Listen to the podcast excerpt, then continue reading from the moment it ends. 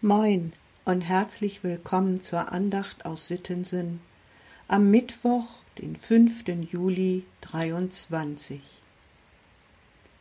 Ich bin der Herr, ich habe mich nicht geändert. Das ist die Losung für heute aus dem letzten Buch des Alten Testamentes, Maleachi 3, Vers 6. Der Prophet Maleachi hat wohl etwa in der Zeit zwischen 450 bis 400 vor Christus gewirkt. Es geht in den drei Kapiteln um soziale und religiöse Konflikte seiner Zeit. Beim Lesen fühlt man sich wie in einer Disputationsrunde. Auf eine Feststellung folgt ein oder mehrere Gegenargumente.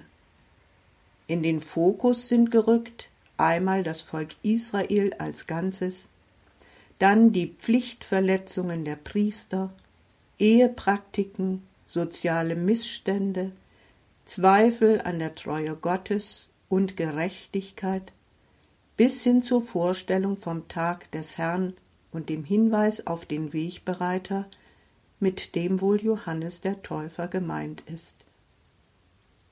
Der Herr sagt, ich liebe euch, so heißt es gleich am Anfang des Buches, aber ihr habt diese Liebe immer wieder mit Füßen getreten.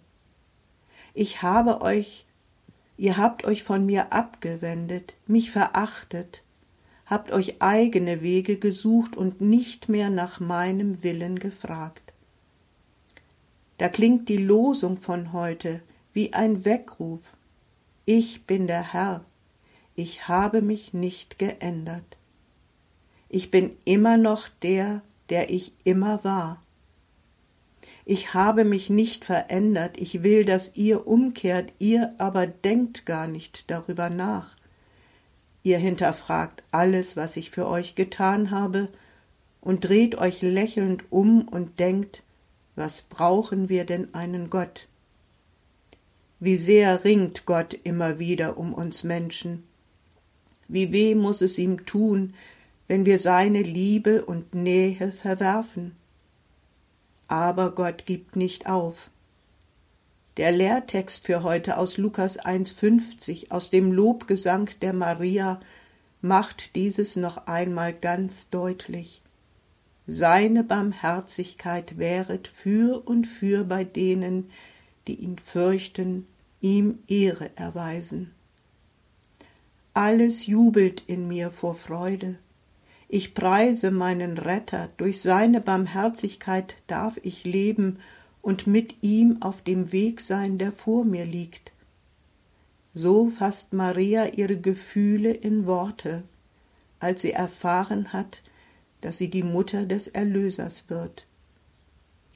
Wenn wir uns an Gottes Gebote halten, sein Wort achten, ihm vertrauen, dann dürfen wir seiner Barmherzigkeit gewiss sein. Durch Jesus Christus dürfen wir Gott immer wieder an seine Barmherzigkeit erinnern. Zurzeit findet ja eine große Diskussion darüber statt, ob Kirche noch eine Zukunft hat. Dabei spielen verschiedene Dinge eine Rolle. Es ist wohl wahr, dass es schwerwiegende Verfehlungen gab und immer noch gibt. Ja, es ist wahr, dass sich Menschen ausgegrenzt fühlen, nicht angenommen in ihren Problemen und Sorgen. Aber es ist auch wahr, dass all die sozialen Aufgaben, die durch Kirche und Diakonie geleistet werden, kaum mehr durchzuführen sind.